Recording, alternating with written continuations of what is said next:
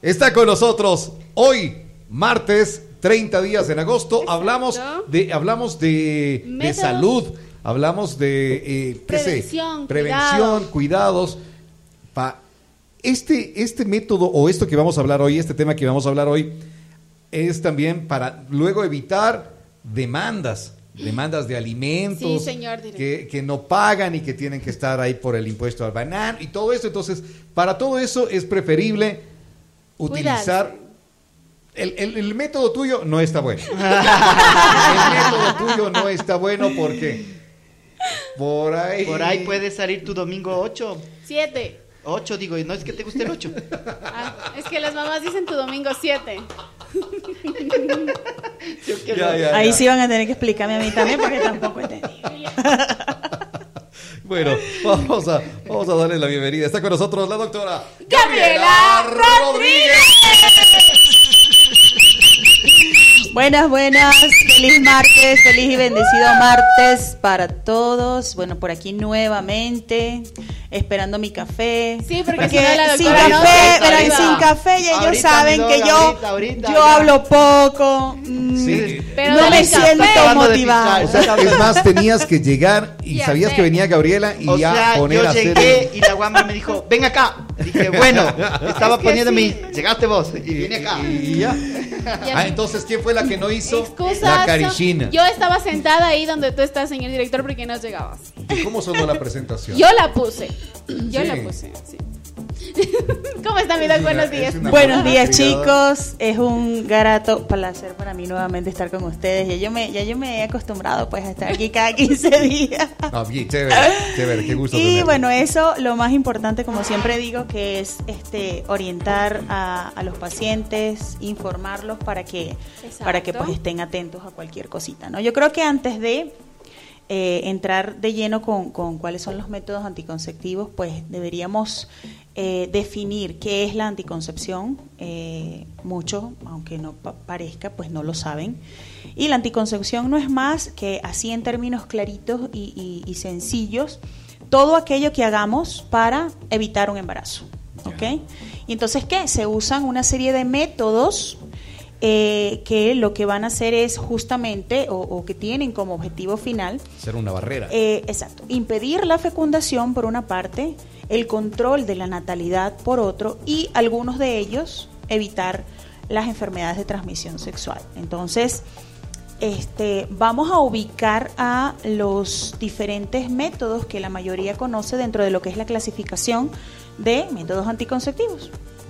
Vamos a tener que estos son, eh, se clasifican en métodos naturales, de barrera, mm, digamos, químicos, mecánicos, eh, hormonales, que es el grupo, digamos, más grande y el que más conoce eh, la población, y los definitivos, ¿no? Empezando con los métodos naturales, los métodos naturales no son más que aquellos en los que, como bien la palabra lo dice, naturalmente vamos a evitar que se produzca un embarazo, ¿ok? ¿Hay métodos naturales así? Sí. Eh, tan efectivo como el. eh, La abstinencia.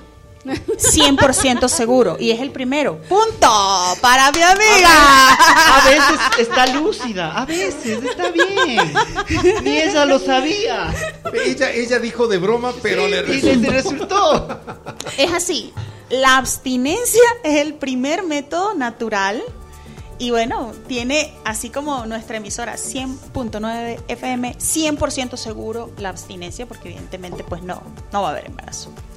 Eh, hay otros, por ejemplo, como el ritmo, el método del ritmo o, o- o de calendario que también conocen las pacientes, que es evitar las relaciones sexuales durante los días fértiles. Ojo, en todo el ciclo ovárico es probable que pueda salir embarazada una paciente. Sin embargo, los días fértiles son los días más, Claro. propensos. Claro. más, más. Pero eso tengo entendido que son para mujeres que tienen su ciclo regular. Exacta, punto para mi amiga. Oye, le, le han dado bien la clase. Muy bien, yo creo que se estudió este tema para venir aquí.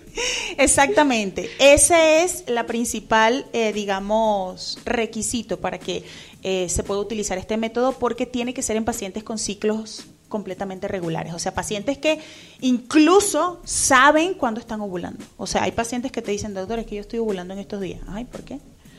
Porque, bueno, tengo un dolorcito leve en, en tal lado o, o en tal ovario.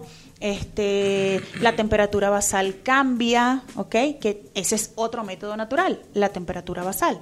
O sea, en condiciones normales sabemos que manejamos una temperatura, mm, digamos, eh, ah, ¿cómo se llama esto? Estable. Exacto, Ya. todo el tiempo, ¿no? Pero cuando tenemos un óvulo maduro, entonces cambia la temperatura del cuerpo y es cuando, bueno, fisiológicamente estamos, se eleva esta temperatura y pues eh, unos... mm, Están hot. es, es- es casi que a imperceptible, pero fisiológicamente sí es O sea, importante. le, le- le topas y... Algo así. Caliente. Nos volvemos exacto, se eleva un poquito Ya. la temperatura. La Entonces, eso hace, sí, eso hace que pues este eh, sea un, un- un método para no salir embarazada. Otro de ellos es el coito interrumpido. El coito interrumpido, pues, bueno, sabemos que es cuando ¿Qué eh, se retira el, el pene del- de, de- de- de la vagina para evitar eh, que eh, el semen de la Ajá. eyaculación, pues, este, quede dentro de la vagina, ¿no?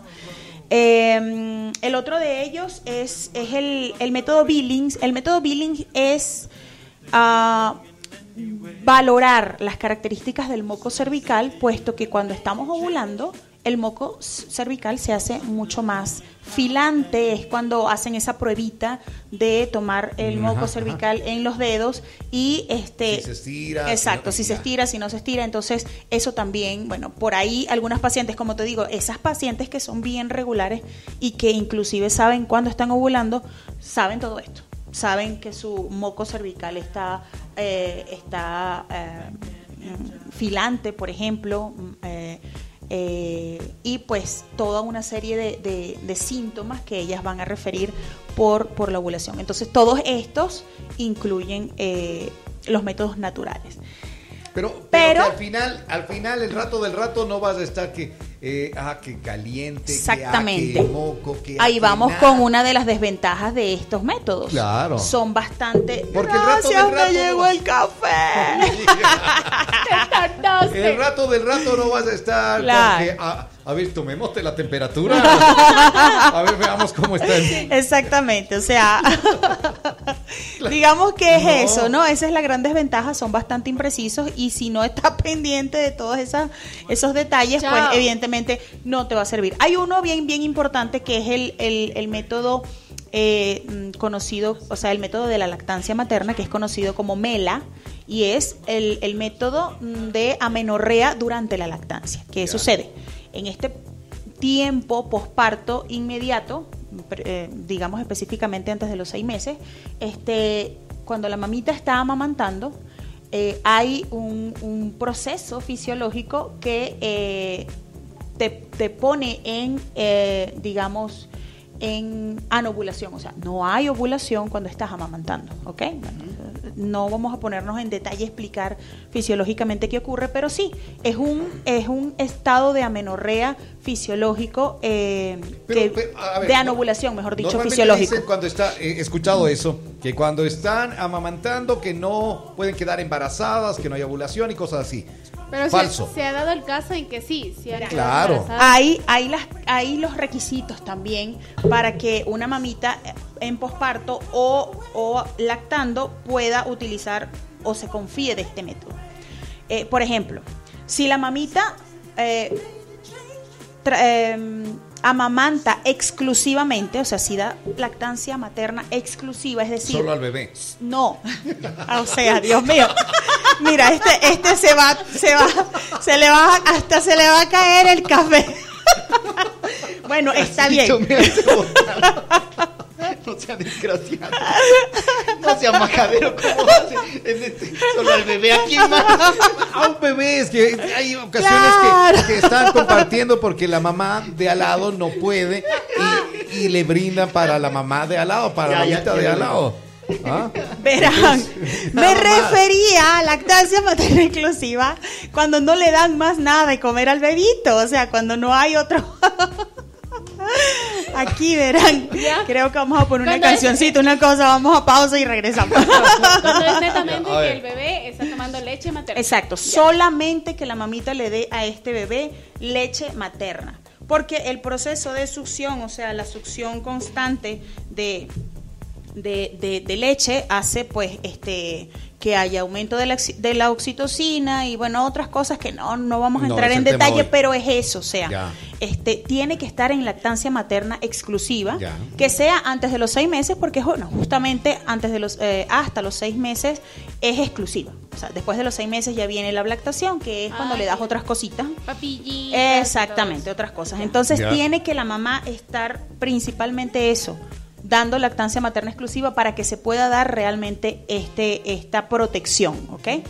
Y bueno, con todo y eso damos otros otros Claro, anticonceptivos. porque, para ello. porque eh, se ha dado, ¿no? Que están lactando y que, sobre todo eh, eh, los antiguos, porque ellos eh, son los que tenían hijos por montones Claro. y cosas Sí. así. Entonces era que eh, ni, ni el uno estaba Son recién, claro. son seguiditos. Eh, el uno estaba así, ya a los Y 11 el meses, venga el otro, el otro, porque claro. Seguiditos. normalmente decían no dejaba que seque ni el mertiolate y ya está ese rato. Sí, es terrible. Hay venía- pacientes que venía son segundo. muy fértiles. Claro. Y pues cuando Por decir fértiles, yo decía golosa. A mi suegra, por ejemplo, le decía golosa. fértil es el término técnico. la- Entonces- a la, a la suegra le dice golosa. pena. Dales esa confianza. ¿Y de qué depende hijos. para que sea una mujer muy fértil? No, no, eso tiene que ver con, con la misma paciente. O sea, mm, no es que yo te pueda decir, o sea, ya cuando tien- tú tienes en la consulta una paciente eh, que tiene una historia, eh, digamos, de Amplia. paridad así, o sea, amplia, tú dices, y no, y cuando ella misma te dice, doctora, yo no puedo, yo no puedo estar sin tomar anticonceptivos o yo no puedo estar sin cuidarme porque yo salgo embarazada inmediatamente. Bueno, ya ibas, ya ibas tomando en cuenta eso, ¿no? Bueno, a ver, ya, quedémonos en los diferentes tipos de anticonceptivos. Si no, sigues haciendo cosas, diciendo vos otras cosas y no Diciendo, terminamos. el que dice eres tú. A ver, a ver, ya vimos los métodos, Natural. métodos naturales Vamos con los de barrera. de barrera. Ya. Los de barrera son eh, el más ampliamente conocido, el preservativo, Ya. tanto femenino como masculino, ¿no? El masculino, el, el condón o preservativo que conocemos, y la- las, las chicas también tenemos un, anticon- un, un preservativo, este, bueno, que es parecido básicamente al del, al del hombre, con algunas diferencias. ¿Qué ¿no? tan Pero usado sí es hay. ese? O sea, te estoy ¿no? hablando, sí, te estoy hablando de que son, mm, esta es una clasificación, bueno, la, la clasificación que se ha manejado toda la vida, pero todo esto se ha modificado y ha cambiado, ¿no? Eh, hay otras cosas que se usan. Esto se usaba antes, pero todavía tú puedes conseguir en el mercado por ahí un anticonceptivo, un preservativo, perdón, femenino, ¿no? ¿Cómo es? Nunca Eh, vi. Sí, es parecido al del hombre, pero mm, digamos que eh, en ambos extremos ah, hay el anillo. ¿Ya? Como para que uno cubra el cuello uterino, ¿ok? O sea, cuando introduces, uno cubre el cuello uterino y el otro extremo queda hacia afuera, ¿ok? Más, bueno, más difícil, mm, ¿De colocar dices? ¿sí? No. ¿Igual? No, no, prácticamente ¿No? ¿No? Cuando ya explicas al paciente y el paciente ya lo ha hecho, pues ya se Pero es acostumbra. igual el- como el preservativo del hombre que se lo usa una vez y chao. Exactamente, claro. exactamente, exactamente. Entonces tenemos también el diafragma, el capuchón vaginal, que eran, se usaban más antes, o sea, no, no, no son tan usados ahora. Y todos tienen esa forma, ¿no? O sea, lo introduces dentro de la vagina y ellos como que arropan el cuello uterino para justamente impedir el paso de los espermatozoides hacia la cavidad uterina. Ese es el objetivo de los de barrera. Tenemos los químicos, eh, o el químico, digamos, bueno, están los espermicidas, ¿ok? Bueno, inhabilitan los espermatozoides. Y eh, el DIU, que es el dispositivo intrauterino, este se puede considerar tanto químico como mecánico. ¿Por qué? Químico porque recordemos que es una T de cobre. El cobre hace eh, esa, esa cobertura de cobre o ese poquito de cobre, desprende cobre constantemente dentro de la cavidad uterina y de alguna manera mm, cambia mm, la, la morfología de los espermatozoides e incluso causa una, una reacción como inflamatoria dentro del, del útero, o sea, lo que es el endometrio, que es la parte mecánica, que es lo que impide o hace eh, prácticamente muy difícil para un óvulo fecundado implantarse en ese endometrio que está con esa reacción inflamatoria Solo, don- consecuencia del, del cobre. ¿Solo hay té de cobre o hay alguna vez escuché yo té de plata, té de oro, algo así? Mira, mm, no recuerdo, la verdad me, me raspas, lo voy a buscar, pero hasta ahora es la T de cobre la más usada y hay otro dispositivo que es igual a esta T, no es de cobre porque es hormonal, la vamos a mencionar un poquito más adelante, o, o bueno, ya ahorita cuando hablemos de los hormonales. El grupo de los anticonceptivos hormonales es el más amplio, es el más que todo el mundo conoce porque ese es el que incluye las píldoras, ¿ok? Los famosos ACOs o anticonceptivos orales, o sea, las píldoras. Estas pueden ser combinadas, que es cuando tienen tanto estrógeno como progesterona, y las no combinadas o simples, que es cuando solamente son de progesterona, ¿ok? ¿Por, Eh, qué, por qué cuando, no sé si sea así o no, no sé, usted sabe que me dé esa duda, ¿por qué las mujeres siempre dicen que no quieren tomar pastillas anticonceptivas porque les engorda? Lo que ¿Sí o pasa, o sea, lo que pasa es que sí tienen algunos efectos los la anticonceptivos hormonales, sí tienen piel, algunos efectos en diferentes, mm, digamos, órganos y sistemas. Y de allí parte, eh, digamos, el, la, el, el- el anticonceptivo que tú elijas para una paciente. O, bueno, dicho de otra manera, los criterios de elegibilidad de, eh, de estos métodos. O sea, ¿qué vas a usar, por ejemplo, con, con, con, con mi amiga? Este, ¿Qué tipo de método vas a usar? O sea, eh, depende mucho de eso, ¿ok? Eh, Estos, estos que, eh, las, las pastillitas a la larga, que son hormonales y esto, a la larga, ¿tiene algún tipo de complicación o no?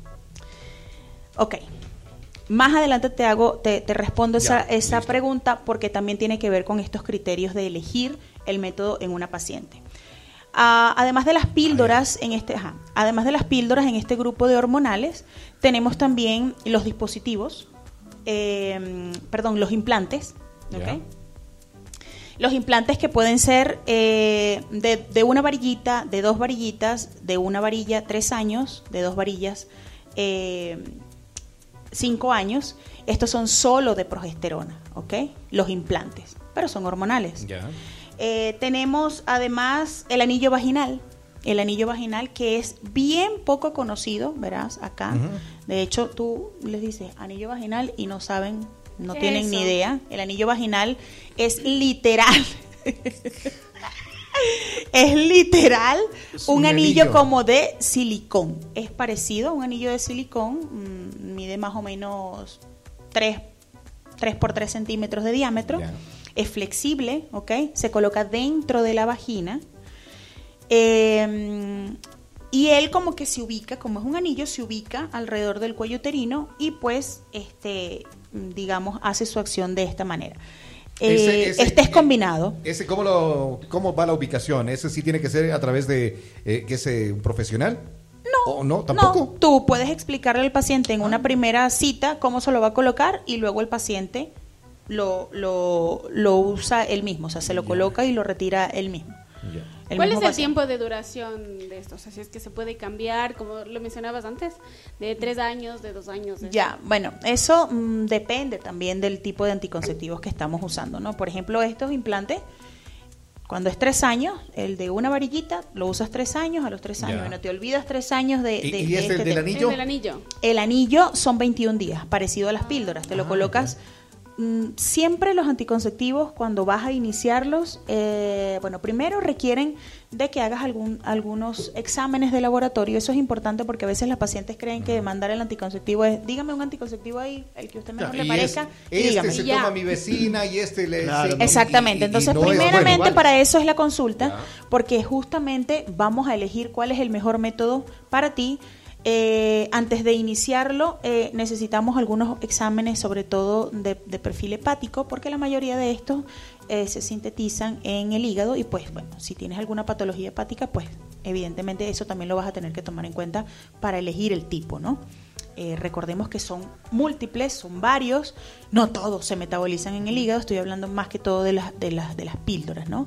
Y, y- y de algunos otros. Entonces, y aparte, realizar siempre una ecografía para eh, descartar el embarazo. No, pero es que yo tengo la menstruación. Ajá, pero tú no sabes, por ejemplo, si tienes un ciclo irregular, si esa menstruación que tú crees que es menstruación es un aborto. Claro. No lo sabes. Entonces, siempre es importante hacer las cosas bien, este, porque muchas llegan, no, pero dígame un anticonceptivo, no, pero es que hay que hacer algunas cositas, o sea, Hay que Entonces, analizar primero claro, para hay saber que analizar, qué sí. método es mejor o le conviene a la- Exactamente. al paciente. Exactamente. Y, bueno, importante también que la mayoría de todos los métodos de los que estamos hablando eh, se inician un primer, de un primer a tercer día de menstruación. O sea, no es que yo te doy el método anticonceptivo hoy y hoy lo vas a iniciar si es que no sabes ni siquiera qué día del ciclo estás. Ya. Es importante iniciarlo los primeros tres días de una menstruación. ¿Por ¿Para qué? Para que, bueno, justamente eh, esos primeros días de la menstruación es cuando pocos días, eh, digamos, se está reiniciando como que, digámoslo así, como que se está reseteando sistema. este, este sistema. Entonces, estás iniciando y estás empezando y pues vas a garantizar que todo se lleve a cabo mm, de la manera más Acorde. correcta, exacto, como si fuese tu ciclo normal, Perfecto. ¿no? Porque vas a empezar a recibir hormonas. Eh, las mujeres que estén con estos métodos, cualquiera de ellos, pueden cambiar su forma de, de eh, su genio, su forma así de estar bien un día, capaz que al otro está mal. O ¿Puede sea, cambiar, puede variar sí, todo eso? dependiendo, sí, porque bueno, todos los anticonceptivos no tienen la misma dosis. eh, por ejemplo, si son los combinados, mm, no es la misma dosis de estrógeno para todos, no es la misma dosis de progesterona. Algunos coinciden, ¿ok? Pero no, no es lo mismo. Entonces, bueno, por esa razón puede que eh, se presenten este tipo de, como que de cambios, mm, mm, digamos, sí. Entonces, eso, o sea, sí va a tener eh, Pero no, efectos. to- no, no a todas les No a pasar. les pasa, la verdad. No a todas les pasa. No, no. ¿Por qué a Yo conozco pacientes, por ejemplo, eh, eh, que usan eh, un tipo de píldoras durante mucho tiempo y ellas ni engordan, ni adelgazan, ni se ponen de mal Se humor, mantienen. ni sí, o sea, normal. Doc, normal. este, yo hace unos años había escuchado una en una conversación de, de familia que si se ligan a temprana edad se vuelven locas.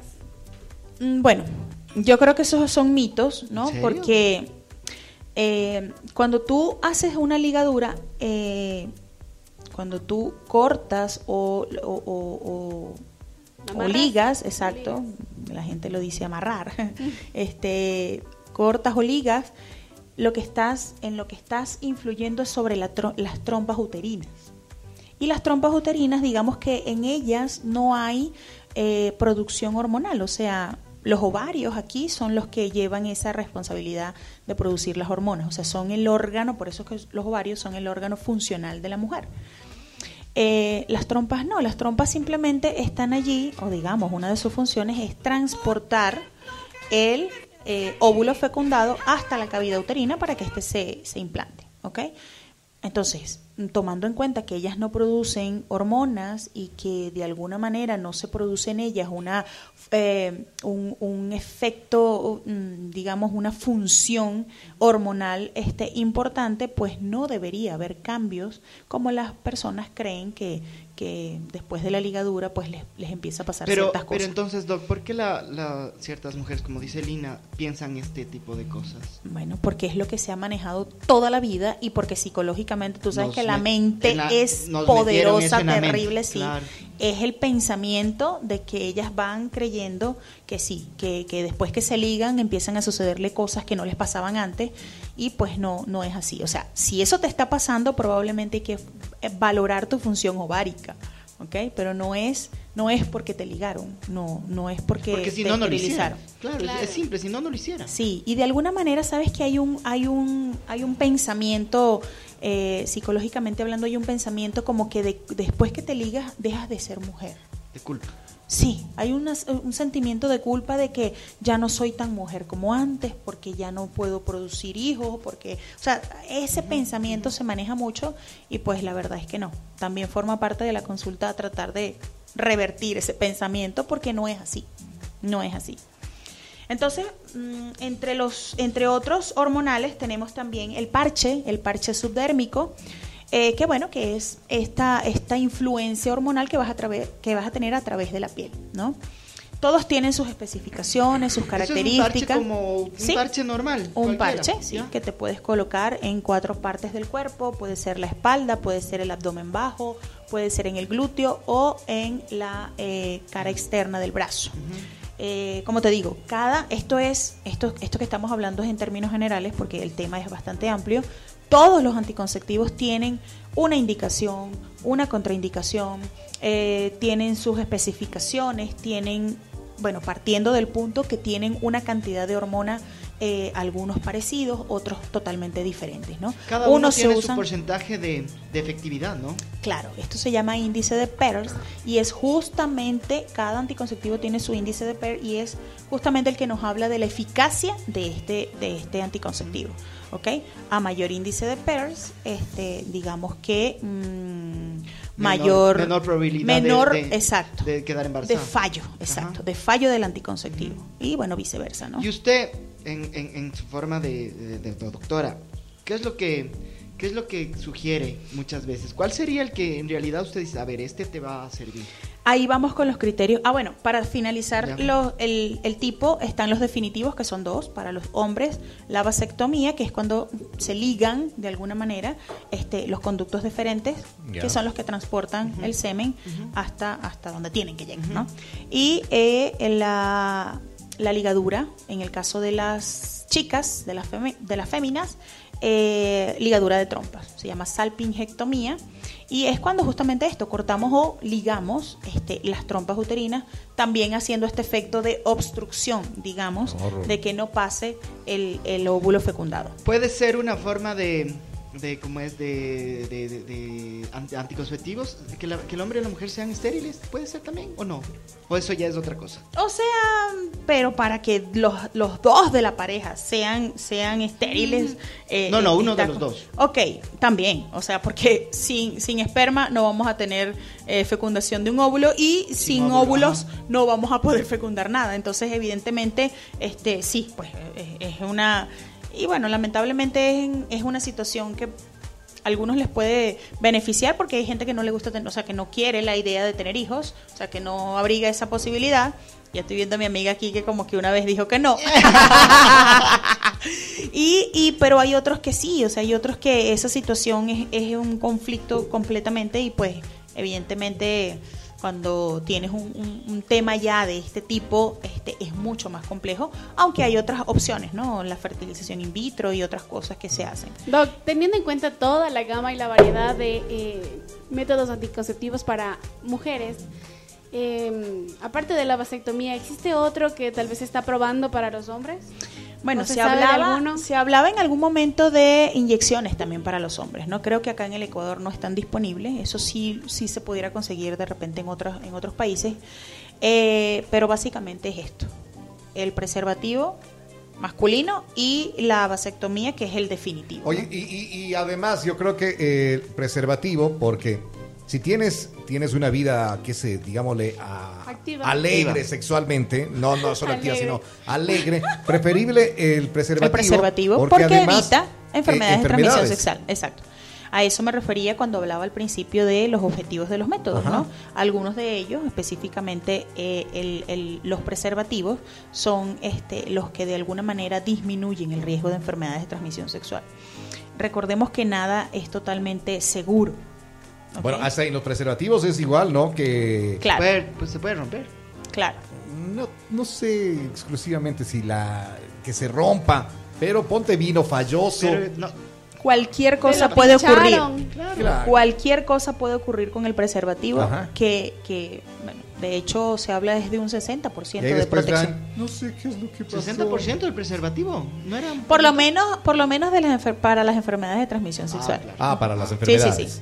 Pero bueno, en, en relación a que venga vencido, roto o que no sé, Es cualquier muy- cosa puede pasar.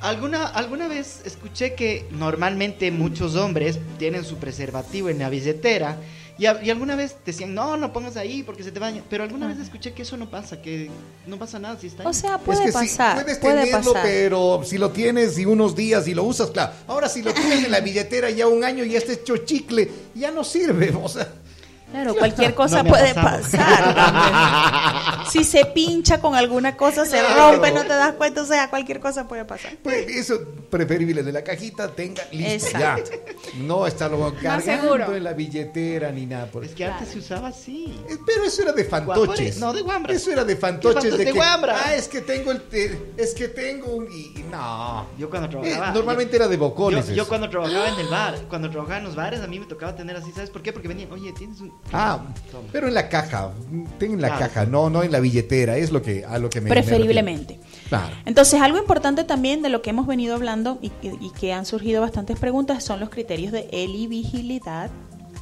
eh, para decidir qué, qué método vas a usar, Ujú, ¿no? ujú. Esto, súper importante, tomar en cuenta antecedentes personales y familiares de la paciente, ¿ok? En relación a patologías, por ejemplo, como trastornos mm, eh, cardíacos, eh, trastornos o fenómenos tromboembólicos que hayan ocurrido en familiares o que te hayan ocurrido a ti, o sea, al, al- al paciente, a la paciente como tal, ¿no? Eh, mm, patologías hepáticas, eh, cáncer, ¿ok? Cáncer que hayas tenido previamente, entonces esto forma parte de, interpretar qué, eh, qué es lo mejor para el paciente. Tienen que ver estos criterios tanto con el paciente como lo estamos hablando, como del método como tal. ¿ok? En relación al MET, ah, bueno, otras patologías, por ejemplo, eh, lo que yo hablaba de hacer algunos exámenes, por ejemplo, triglicéridos, colesterol, o sea, ver cómo está eh, la paciente en términos generales, ¿ok? Porque justamente mm, tiene que ver con el aumento de peso, ¿no? Más que todo con el aumento de peso. Entonces siempre hay que hacer algunas cosas este, para, para esto. En relación al, al método como tal, eh, tiene que ver con la eficacia, primeramente, ¿ok? Sí o sí. Exacto. ¿Qué, qué método puede ser o puede resultar más eficaz para la paciente? Eh, tiene que ver con eh, mm, la reversibilidad de este método, o sea, lo reversible que puede hacer este método en relación a que la paciente, una vez que deje de usarlo, pues pueda mm, revertir este, su función ovárica.